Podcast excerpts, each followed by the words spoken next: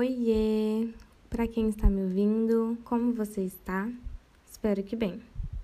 O porquê de fazer um podcast? Bom, ultimamente eu tenho ouvido bastante podcasts e me surgiu a ideia de também criar um, com o objetivo de externar a situação que eu passei nos últimos anos. Mesmo não sendo uma influenciadora digital ou uma criadora de conteúdo, eu sentia vontade de, de contar a situação dos mínimos detalhes para quem tem interesse em saber. Às vezes eu vejo que alguns amigos ou pessoas próximas ficam curiosas, querem saber alguma coisa, mas têm um receio de perguntar porque é um assunto extremamente delicado. E eu pensei, bom, vou contar isso num podcast e quem quiser ouvir, fica à vontade.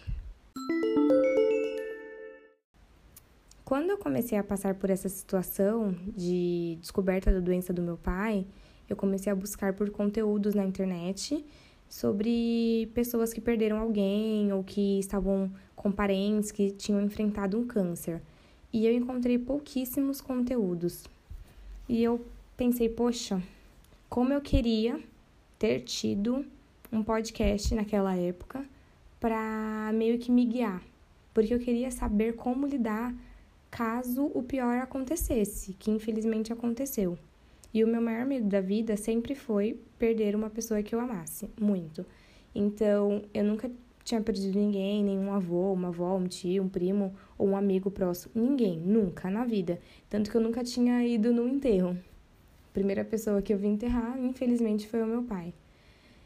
E eu pensei, será que tem alguém que também algum dia vai precisar ouvir sobre isso, como eu precisei alguns anos atrás e infelizmente não tinha esse conteúdo, quem sabe, né, possa ajudar algumas alguma pessoa que que queira ouvir e também tentar mostrar um pouquinho e refletir como dar mais valor à vida, tanto a nossa vida como a vida dos outros.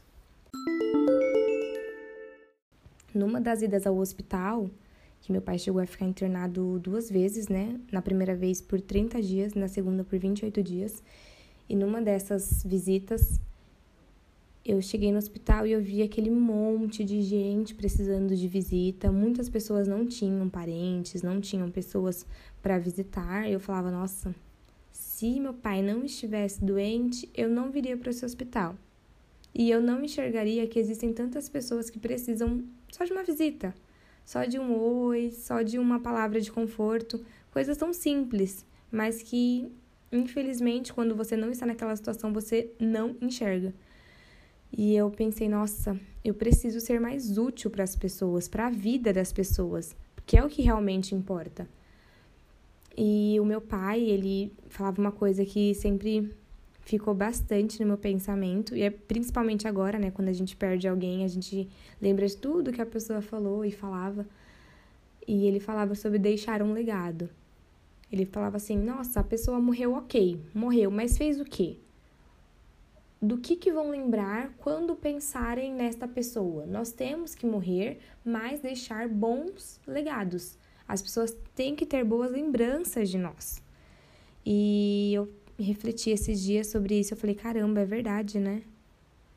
As pessoas precisam ter boas lembranças. E eu enxergo muito isso no meu pai, porque as lembranças que eu tenho dele são muito boas. Ele era uma pessoa muito autoastral e ele me fazia me sentir sempre muito bem, ele me colocava lá em cima. E era muito bacana isso. E ele deixou um bom legado. E eu, será que vou deixar um bom legado? Eu quero deixar.